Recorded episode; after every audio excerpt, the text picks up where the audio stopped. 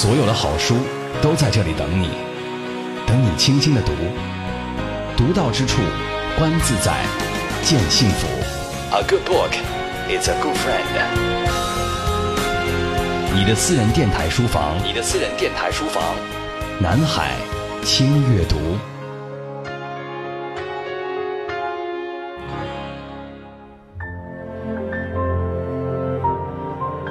茅盾文学奖获奖作品《白鹿原》，近五十万字的篇幅，展示渭河平原五十年的雄奇历史，白家和陆家的惊心动魄、死生纠葛，道尽时代的百孔千疮。陈忠实小说原著，曾被改编为电影、电视剧、舞剧、秦腔等艺术形式。二零零六年，北京人艺将《白鹿原》搬上了话剧舞台，连演二十场，一票难求。二零一六年，陕西人艺带着史上最高评价的话剧《白鹿原》首度杀进北京，升级版《白鹿原》展示地道的原上风土人情。从小说作者到团方主创。再到老中青三代演员，每一次的二度创作都是拿出生命最大的诚意。陕西人艺话剧《白鹿原》三位主演，今日做客轻阅读，道尽白鹿原中陕西人的魂。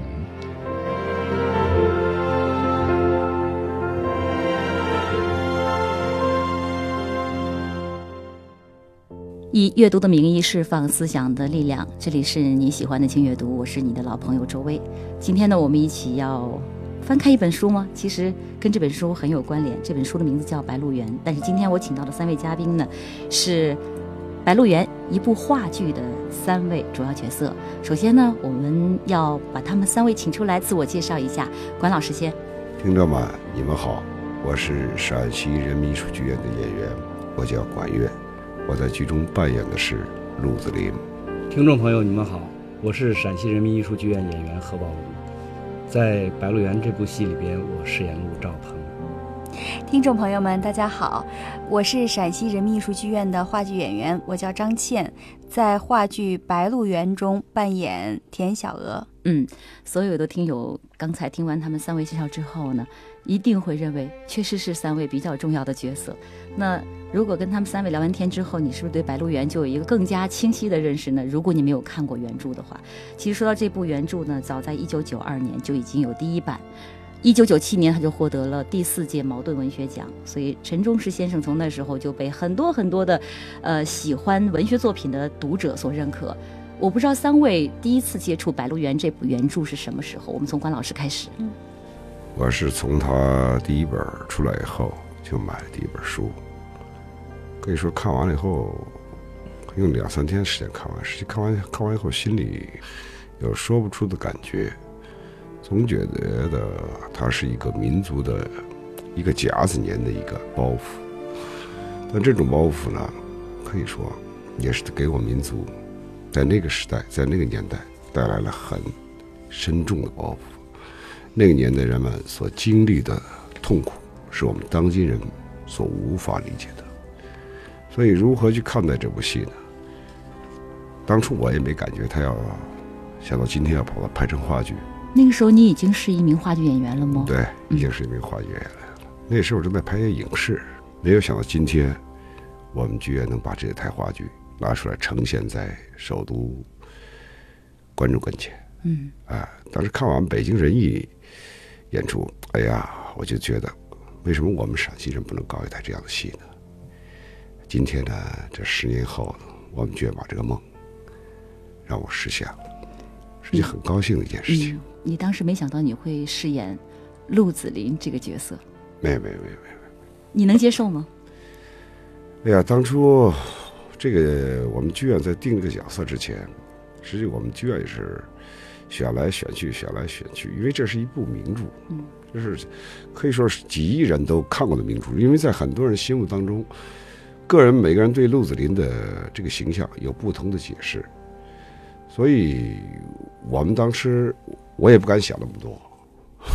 难度很大，我觉得挑战陆子霖难度真的很大。对对对对对对，你就接受了，反正无论如何我要把它拿下来。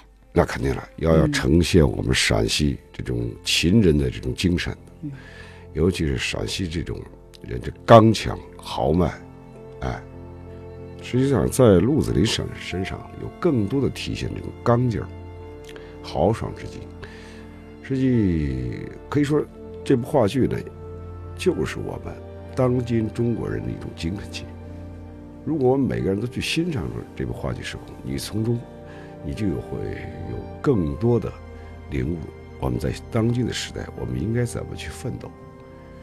哎，不管是你在事业上，不管是你在个人生活上，嗯，哎，你都会反省自己，你才能有一个很大的前进的步伐。嗯，好，呃，鹿子霖呢是《白鹿原》里边非常重要的一个角色，呃，管乐老师呢。也是一本大书，我们慢慢看。我们先翻开第一页，对他有一个了解。接下来我们看一看何宝龙饰演的是呃陆兆鹏。对陆兆鹏呢，呃，如果对于很多并不了解《白鹿原》的读者来讲，那么这个角色不如像管老师这个角色那么主角哈。那你先告诉我们，第一次看这本书是什么时候？呃，我第一次看这本书的时候，应该是在九几年。那时候你多大？是二十岁吧。你那时候有二十岁吗？对对，九几年你有二十岁吗？对，演员真年轻。嗯，我觉得 我看到宝龙的时候，我觉得他现在估计也就二十岁，没想到那个时候他已经看过这部著作了。好，说说你的感觉当时。然后当时吧，可能就是在那个年龄啊，我可能更注重一些，就是呃情感上面的，呃，比方小娥和黑娃的爱情，对对，呃，包括就是。呃，陆兆鹏的逃婚，陆兆鹏跟白灵的，哎，这种就是怎么说呢？我觉在我的心里边感觉是有一种凄美的那种感觉。嗯，结果到了后来到了零好像是零六年吧，嗯，白鹿原拍成话剧了以后，我又重新翻翻看了一遍白鹿原，那会儿的理解又又不太一样，又感觉它好像又有更多的沉重的一一方面。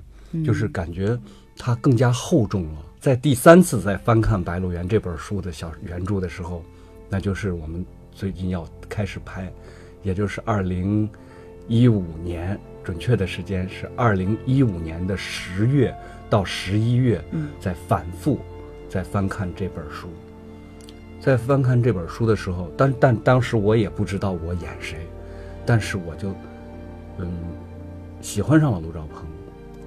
陆兆鹏其实挺招人喜欢的，他是很坚定的一个性格。因为我觉得，在一个可能也是年龄的，因为现在这个年龄是一个不惑的一个年龄了哈，就是可能经也经历了一些事情。就说我觉得一个人在一个纷乱的一个社会，在一个纷乱的一个年代，还能坚持自己的意志，完成自己的理想，我觉得这样的人可能是一个我们。今天想象不到的一种完人。嗯，好，刚才听到何宝龙来，呃，把自己读《白鹿原》的整个这么一个脉络清理了一下，其实也就了解了他是哪个年代的男孩子哈。接下来我们田小娥的扮演者张倩，大家好，呃，我初次读《白鹿原》这本书的时候，应该也是九几年的时候，那时候我十几岁，嗯，我比宝龙哥上中学，嗯，差不多，嗯，然后。当时接触这个这个小说，读这个小说之后，我是对田小娥印象不是特别深。那个时候比较喜欢白灵，可能是由于年龄的原因，也比较单纯，就喜欢这个女孩的，嗯，这个女孩的干净，这个女孩的清纯，这个女孩为了自己的那个，可能那个时候也没有想那么多，什么为了自己的理想怎么怎么样的。后来再接触这个白鹿原呢，是。嗯，就是北京人艺排的这版《白鹿原》话剧，我才对田小娥这个角色有了有了一点深那个印象。后来又是看了电影《白鹿原》，也是主要讲的就是田小娥的戏比较多一点儿。就是一直没有想到有一天自己会演这个话剧中的田小娥。之前我一直想着，我说啊，我可能会演白灵，因为我比较喜欢白灵，觉得自己是那种比较。清纯 单纯的女孩吗？但是田小娥其实是一个很饱满的一一个角色，对，这个也是难度很大的。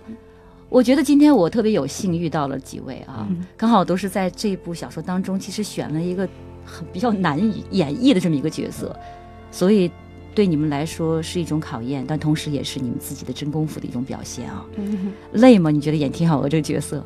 呃，我觉得非常痛快。我觉得作为一个演员来说，话剧演员来说，嗯，我现在在我这个年龄能接触这样一个非常完整、非常非常好的一个这个文学巨著，这个这样一个本子，塑造这样一个角色，我觉得我真的太幸运了。尤其是跟管乐老师，你们俩来演对手戏，读书让你成长，读书让你强大。走进轻阅读，感受文化的魅力。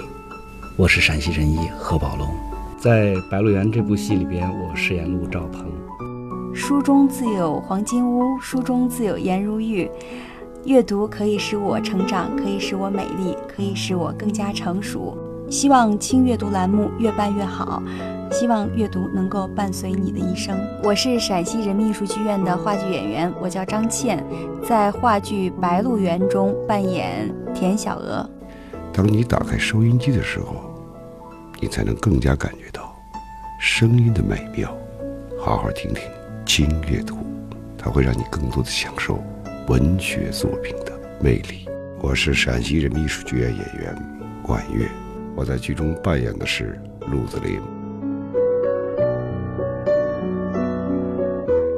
对，管老师，你觉得田小娥这个女性角色，就是你觉得她是一个什么样的女人？她是一个坏女人吗？好女人吗？那个时候，在那个年代，人们好像容易用好坏来给一嗯个对，人来下定义啊。嗯嗯，这个要从你就要从中国的礼教上来看，她是一个完全就背叛了中国这种传统的礼教的一个女人，哎，不能也不能说她坏，就是她已经背叛了，她触犯了当时礼教的一个体现，因为我们过去这个家族每一个家族，在我们陕西那也是也有家族的，你比方说陕西有个党江，在韩城有个党项村。嗯，对，对不对？你像我从小在我们的地方长大的，我们过去叫什么叫深宅大院儿？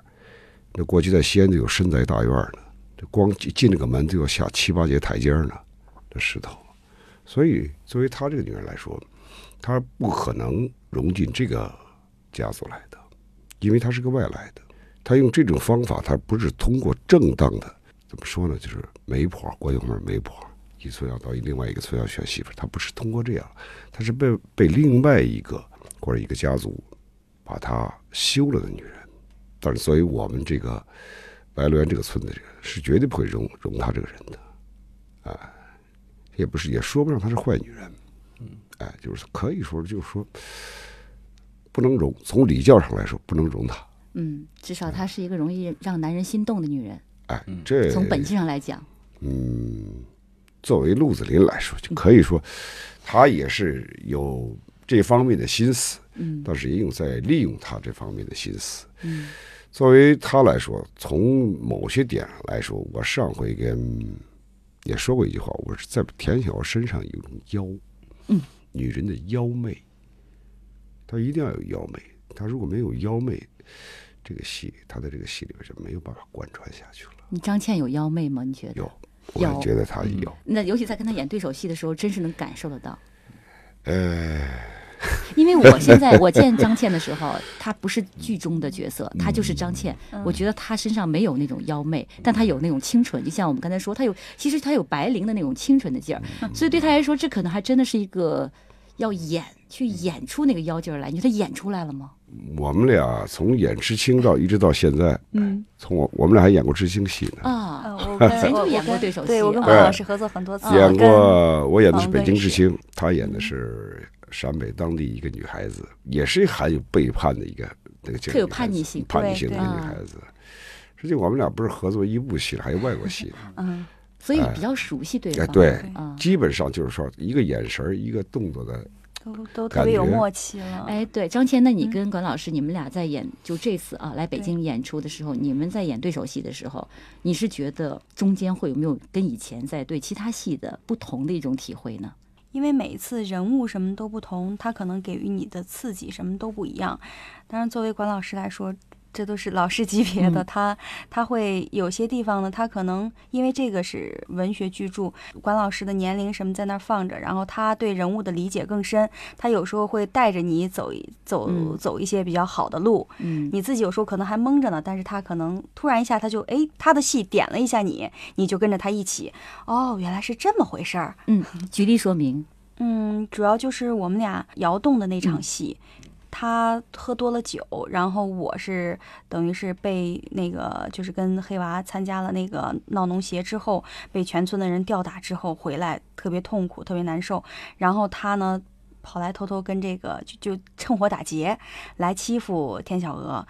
嗯，这个时候呢，他就他可能他对这个陆子霖的这个整个这个挖掘这个人物的挖掘很透彻很多，他这个醉酒的状态应该是怎么样？当然，我俩在这中间也磨合了很多，他就在那儿就就是不停的在找那个醉酒的状态，我应该是怎么样的来去跟你跟你来勾搭呀？呃，就这样子反复了也挺多的。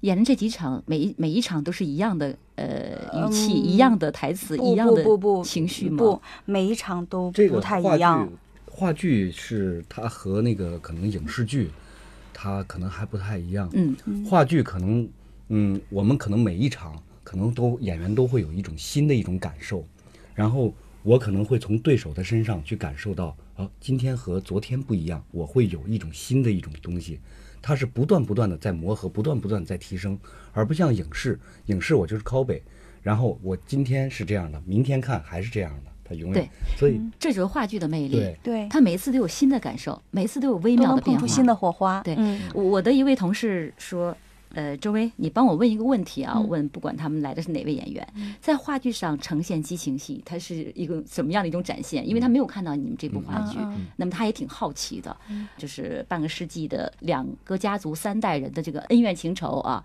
但是里面呢就有很多这种类似于激情戏，在话剧舞台上你们是怎么表现的？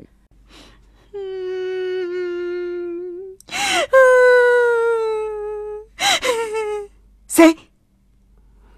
别害怕，我是你大是你，跑电堂，小心惹人眼。达，你可得给我做主啊！我就是来给你做主的。黑娃有消息没有？没有，一点都没有。达，我要是有黑娃的消息，我第一个就给打死。我怕的就是这个。小娥，你可要给咱听好了。嗯，有一句要紧的话，你记在心上就行了，万万不可给任何人说。就是你知道黑娃的消息，也不能说给任何人，就是连你打我也不能说的。你听见了吧？打，为啥？你要是说了，黑娃就没命了。还有俺屋赵鹏，那都是县上通缉的共党要犯，只要抓住了就地正法。赵鹏哥也是死罪。他是共党的省委委员，还兼着省农协的副部长。大，我还是穿上衣裳，点上灯说话吧。你要是这样，我就不来了。打！打，这会儿不要叫打。打打，别叫打，别叫打，你再叫打，打就羞的弄不成了。打！打，你喝酒了。你刚才说的，可是真的？你还信不下我吗？俺说黑娃入见了我，我就应该和田福贤合伙收拾他。可我这个人心软呀。自从那天你到保障所来找我，往地下这一跪一哭，让我保下黑娃这条命，我这条心呀，就跟上你了。达，那不叫黑娃回来，我咋活呢嘛？先让他在外边躲着，躲过眼下这风头再说。这些钱你留下存粮食。不要，我成了啥人了吗？你成了啥人了？你成了大的亲蛋蛋子吧？往后谁要是欺负你，你就给打说，打让他水漏完了，还嫌不嫌锅哪破了？哎呀，好我的亲蛋蛋，逢五逢十大家过来了，我就爱死啊！打，打，只要你能保下黑娃一条命，小娥让你每天来呢。如今，小娥只有你一个亲人，一个靠手了。每天晚上我都害怕，有人在我的窗下学狼叫、学胡子哭呢。谁？狗蛋儿！他不光吓唬我，还经常写个酸词酸曲的撩骚我。狗屎的！下回他再来，你就约他一回，看打咋收拾他。嗯，来，再让他抱抱啊！哎呀，好了，打走了哦。哎呀，啊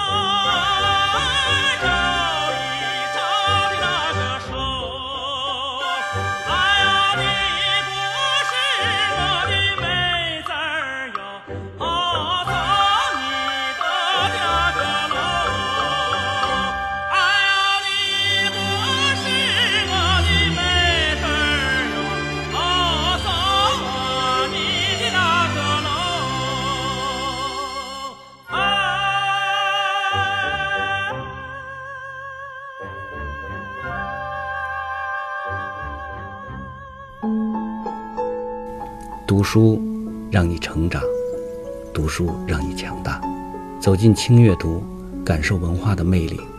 我是陕西人艺何宝龙，在《白鹿原》这部戏里边，我饰演陆兆鹏。书中自有黄金屋，书中自有颜如玉。阅读可以使我成长，可以使我美丽，可以使我更加成熟。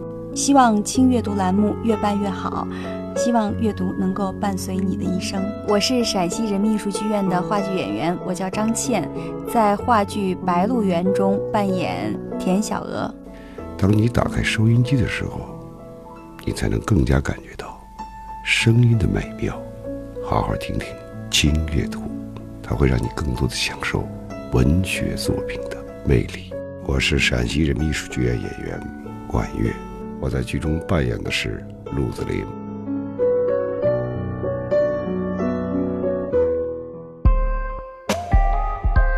轻阅读，独到之处，分享阅读的无限可能。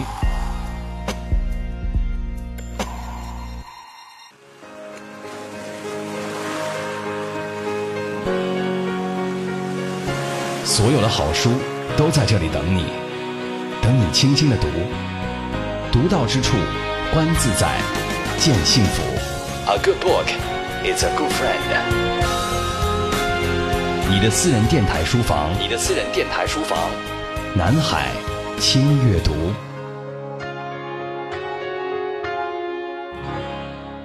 楼三儿进到窑洞，哦，从背后捅死了这个钱小娥的内孙。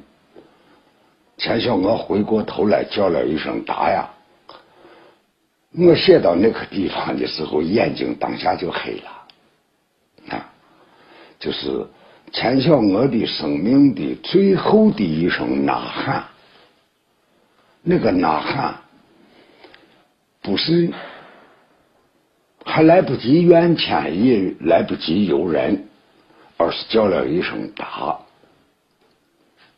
那个就情感内涵就无以述说。我的眼睛当下都黑了，写不下去了。到缓过气儿来，眼睛重新恢复以后，我。写了，用另外一条纸写了，突然冒出来几句话，对钱小娥的命运写了三句话：生的痛苦，活的痛苦，死的痛苦。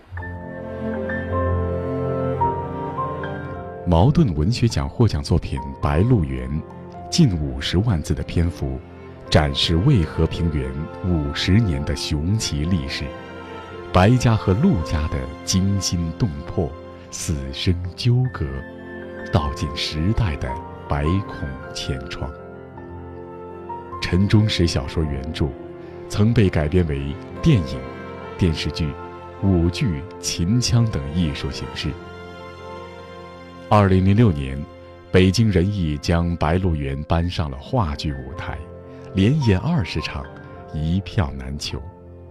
二零一六年，陕西人艺带着史上最高评价的话剧《白鹿原》首度杀进北京，升级版《白鹿原》展示地道的原上风土人情。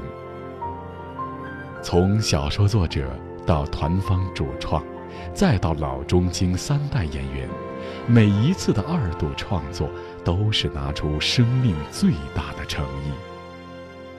陕西人艺话剧《白鹿原》三位主演，今日做客清阅读，道尽白鹿原中陕西人的魂。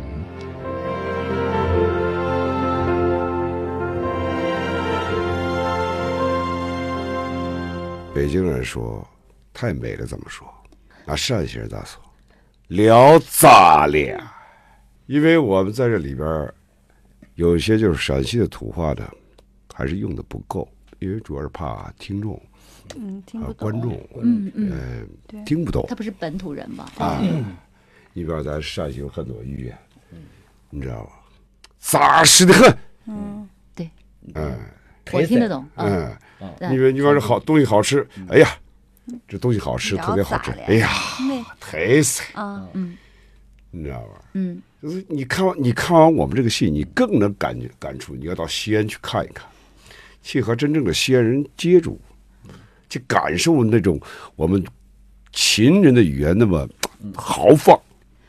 西安人真的能感受到，从西安你们演这场话剧和到北京来演，你们三位觉得最大的观众的反响不同在于哪里？比方说，当你们演这场戏的时候，你觉得哎，西安观众他们是这样一种反应，但在北京可能没有这样的一种反应。你们三位都有不同的体会。关老师，你来先讲讲吧。哎呀，开始来是很担心的。因为我们最早，我们团最早拍这个也是孟斌老师一部戏，叫《终生远去》。嗯，哎呀，把我们也头疼的，也在改语言。他也是写的我们关中的一个一个农村的一个戏。哎呀，头疼死！我们每天就那从陕西话要变成普通话，我们每个人都头疼死了。这个戏来时，我们也是在调整，嗯，也是在语言方面各方面的调整。所以第一场。说心里话，我也很打鼓，不知道北京人真正能接受这个戏不能。但是我相信语言还是能听懂的，毕竟我们说的还是汉话嘛，啊，虽然就是音不同，对不对？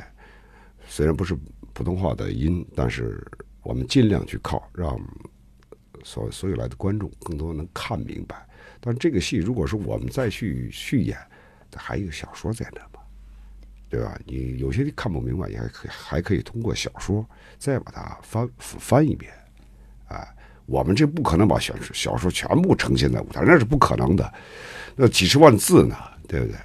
但是我们尽量每个人把我们自己这个人物演得更加鲜明，更加贴近，就是观者的心目中的一个人物。嗯反正你在做这个努力了，然后呢，呃，反响应该还是在你的预想当中。嗯第一场下来之后，你有淡淡的失落吗？没想到，没想到我们伟大的首都人民给予了热情的掌声，真诚的谢谢他们。对，可见北京人其实对这个语言也是蛮喜爱的啊，何况于北京这么一个城市，有很多外来人，陕西人也不少在这个地方对，所以也会达到这样的效果。而且还更重要的就是，管乐老师你们的演出真的可能是打动了观众，就是这是功力在那里。宝龙，你的感受呢？我的感受是什么呢？就是，呃，其实我们在来的时候，就对这个就是语言的这个方面，然后还是比较担心的。呃，从就是原来以往的话剧，就是呃，如果是方言剧的话，它都会存在这种语言的障碍。但是想一想，毕竟都是中国人嘛。后来我们单位就也就是做这回也做了充分的准备，嗯就比方说我们在呃节目单上面，然后印制了一些陕西特定的一些语言，然后解释什么意思，什么意思，什么意思。观众先拿了在进场的时候，哦，他们说的这个话的是一个什么，啊，然后我们还做了一个比较好的一个尝试，就是字幕。对，影像有时候看歌剧的时候，要到那种歌剧院看的时候，它就会有那个字幕啊，嗯。就外国的歌剧有字幕。那你们这次那个剧场也是有字幕我机的，们这个也是这回嗯。是、也是有了有了字幕机所以我可以说观众是完全完全没有障碍的没有障碍嗯啊。但是他们可以感受哦，我先看一下字，然后听他们是如何来嗯聆听这种陕西方言、地道的陕西方言。嗯嗯呃，就是这回是达到了我们就是预期想象的效果。嗯啊，甚至可能在比在西安的时候可能还更更好一些，因为它还有一段调整的时间。啊、对对，北京来讲的话更新鲜一些对啊。小鹅，你在 张倩，小鹅没关系呃，你在舞台上的时候，当你出场的时候，你觉得有什么不同吗？整个的底下的观众，我就不问你们语言障碍的问题了，我要问这个你的对这个呃特色的问题了，角色特色的问题了啊。角色特色的问题，呃，其实这个田小娥啊，嗯我我其实挺有压力的，因为田小娥的争议比较大。呃，之前是宋丹丹老师，然后又是，嗯，明星张雨绮，什么都都是明星大腕儿的，我就觉得这个角色不太好塑造。当时来的时候确实压力挺大的，但是来了之后呢，我我最后就抛开这所有的杂念，我只觉得我要把这个人物很单一的去塑造好我心里心中的田小娥。来了之后呢，没有想到北京的观众可能就是因为他们接触的这个话剧要比西安的呃观众要多很多，而且也早，嗯，所以没有想到北京的观众是这么的热情。读书让你成长，读书让你强大。走进轻阅读，感受文化的魅力。我是陕西人艺何宝龙，在《白鹿原》这部戏里边，我饰演陆兆鹏。书中自有黄金屋，书中自有颜如玉。阅读可以使我成长，可以使我美丽，可以使我更加成熟。希望轻阅读栏目越办越好，希望阅读能够伴随你的一生。我是陕西人民艺术剧院的话剧演员，我叫张倩，在话剧《白鹿原》中扮演田小娥。当你打开收音机的时候，你才能更加感觉到声音的美妙。好好听听轻阅读，它会让你更多的享受文学作品的魅力。我是陕西人民艺术剧院演员管乐，我在剧中扮演的是陆子霖。就陆兆鹏这个对角色，其实应该是这为什么。后来就这一场，他就会对田小娥吸引？其实他最理想的就是女人女不是说女人，嗯嗯理想的她就可就是觉得田小娥好，因为她是敢冲破封建枷锁的人。为什么后来就这一场之后，嗯然后她为什么会找了找到了黑娃和田小娥，敢于和旧时代的这些人去抗争？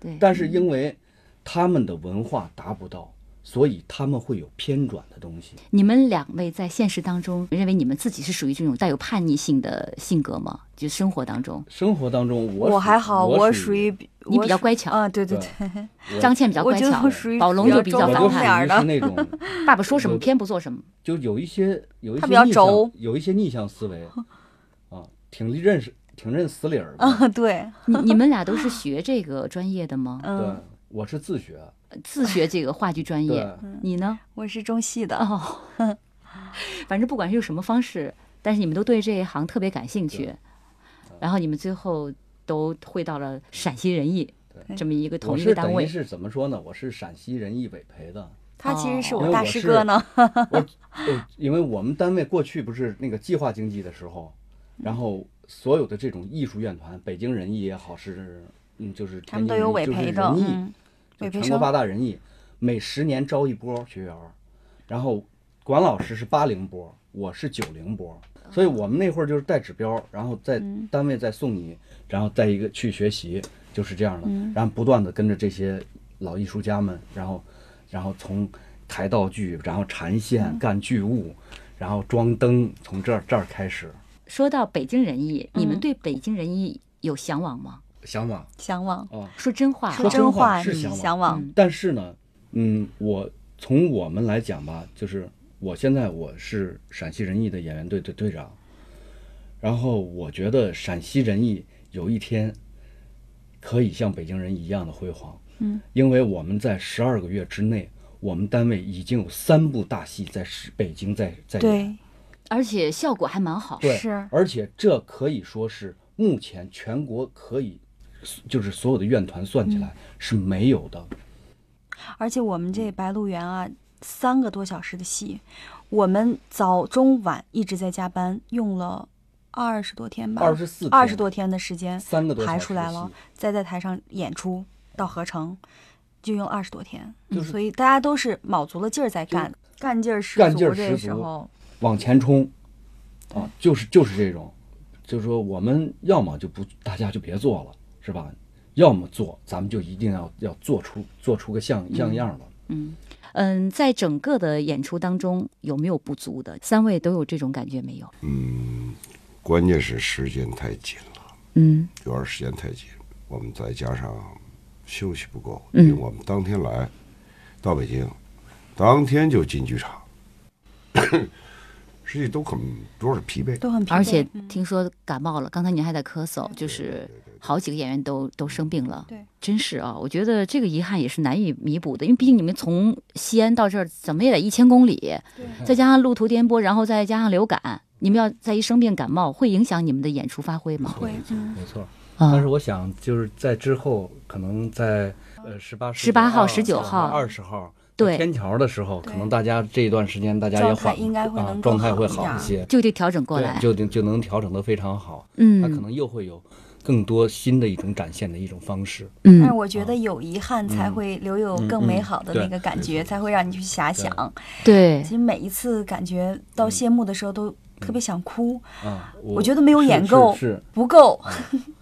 就是这这一回吧，就是，嗯，白鹿原在北京演出的时候，每一到谢幕的时候，就眼睛里边就含着眼泪，湿润的，嗯，哦，就是怎么说呢？就现在说起来，好像就你们还你们几个都是这样。是就是感觉，嗯，就是大家的那种看着观众久久的不不离场、啊，对，，然后就谢了多少次嗯幕，观众都不都不走，第一句台词到最后一句台词多长时间？三个多小时，三个三个小时十十几分钟吧十十几分钟，观众在这三个小时十几分钟当中非常认真非，然后常认真，对，在谢幕，谢幕最起码有十几分钟，观众站立十几分钟，觉得我就觉得我们的哎所有的付出都值了那会儿全部，对，嗯啊嗯包括你什么病啊、什么发烧啊，那会儿都已经抛诸脑后，忘了，没了。嗯嗯，这是陕西人艺的这场《白鹿原》呢，是在北京人艺的《白鹿原》之后，会不会有一些些小小的压力呀？没有，我嗯觉得就是不管北京人艺还是我们剧院，嗯。就是北京人艺有人家的风格，嗯。那我们演的有我们的风格，因为我们因为它毕竟是个秦人的文化嘛，但是我们也是更比他们天时地利，嗯嗯，我记得是郭达演的《北京人艺》里面的你的这个角色啊对陆子霖，他也是个陕西人哦。呃，就像我们在说，我们要看的是什么？不是说看一个个人。过去可能我们有什么个人英雄主义啊什么的，今天我们看一个戏也好看一个企业的发展也好，看的是团队，啊，因为这个团队他全是秦人，啊，而且我觉得展现给大家的是整台的一个精气神儿。对，哎，我真的好感动啊！你看你们三位啊，我代表三个不同时段的，你们给我一种感动，就是团队这个词说起来很简单，但你必须要做出来，让人觉得是一个很齐心协力的团队出来的结果。所以刚才你们在说到你们上演结束之后，观众们都久久不愿意离场的时候，我也是很受感染。在天桥演出马上就开始了啊，基本上不做大的调整，而且身体状态也慢慢变好了，就会轻装上阵。演完之后就马上就回西安吗？没有没有去天津也是演《白鹿原》吗还？是白鹿原，在天津大剧院能上演《白鹿原》的话，这其实也是被大家认可了。好的那，我也在这里祝三位能够身体健康，然后呢，演出就越来越精彩。好的，也谢谢您，谢谢你。茅盾文学奖获奖作品《白鹿原》，近五十万字的篇幅，展示渭河平原五十年的雄奇历史，白家和陆家的惊心动魄、死生纠葛，道尽时代的百孔千疮。陈忠实小说原著，曾被改编为电影、电视剧、舞剧、秦腔等艺术形式。二零零六年，北京人艺将《白鹿原》搬上了话剧舞台，连演二十场，一票难求。二零一六年，陕西人艺带着史上最高评价的话剧《白鹿原》首度杀进北京，升级版《白鹿原》展示地道的原上风土人情。从小说作者到团方主创。再到老中青三代演员，每一次的二度创作都是拿出生命最大的诚意。陕西人艺话剧《白鹿原》三位主演，今日做客轻阅读，道尽白鹿原中陕西人的魂。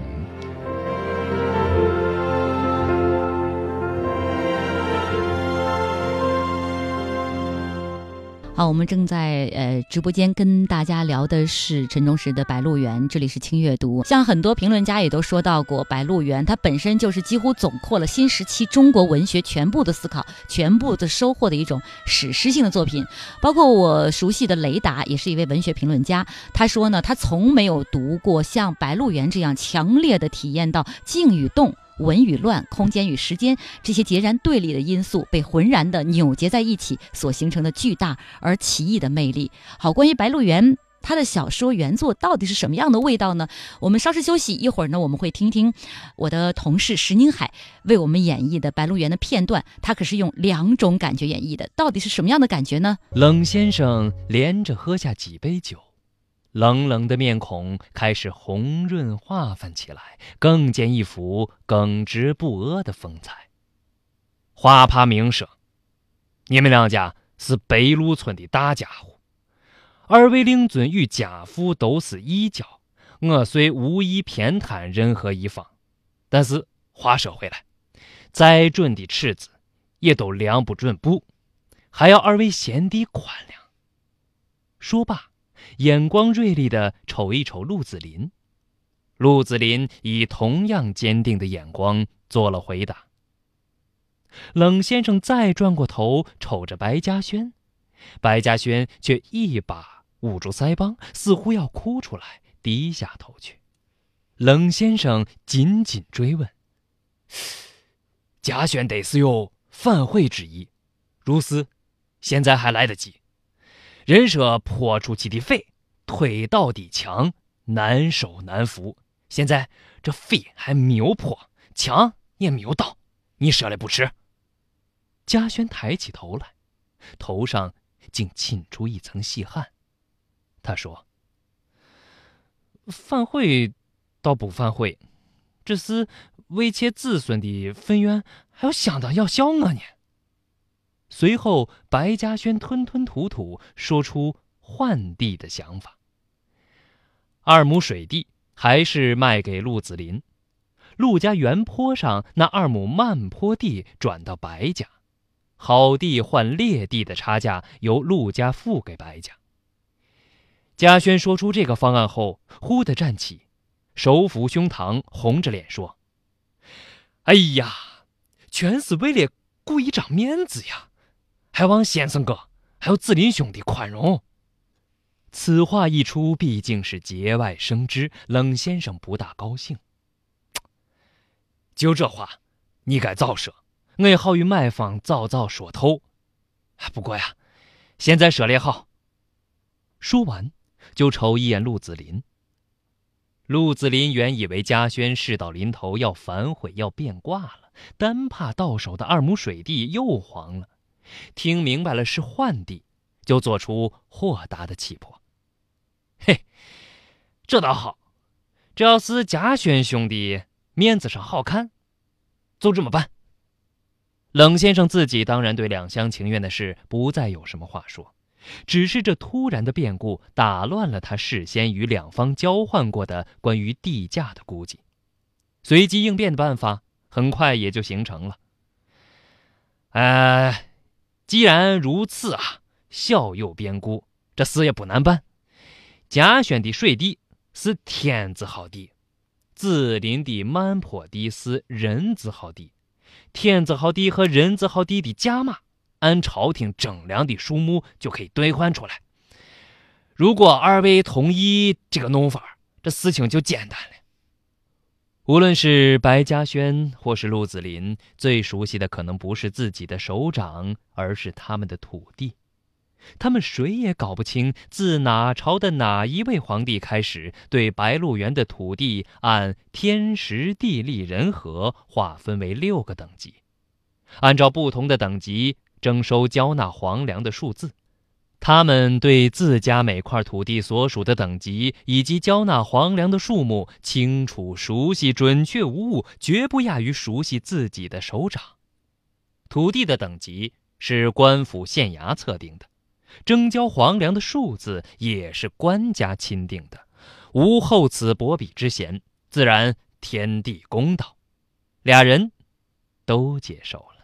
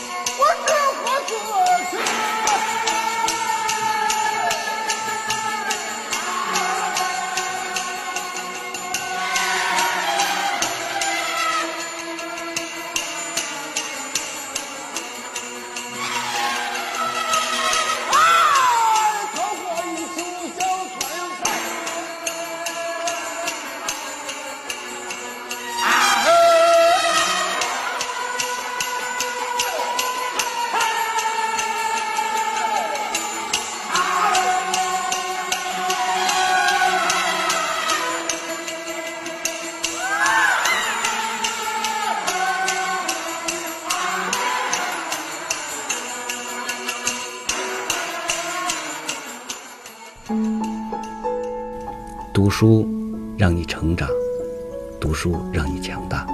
走进轻阅读，感受文化的魅力。我是陕西人艺何宝龙，在《白鹿原》这部戏里边，我饰演陆兆鹏。书中自有黄金屋，书中自有颜如玉。阅读可以使我成长，可以使我美丽，可以使我更加成熟。希望轻阅读栏目越办越好，希望阅读能够伴随你的一生。我是陕西人民艺术剧院的话剧演员，我叫张倩，在话剧《白鹿原》中扮演田小娥。当你打开收音机的时候，你才能更加感觉到声音的美妙。好好听听轻阅读，它会让你更多的享受文学作品的魅力。我是陕西人民艺术剧院演员管乐，我在剧中扮演的是鹿子霖。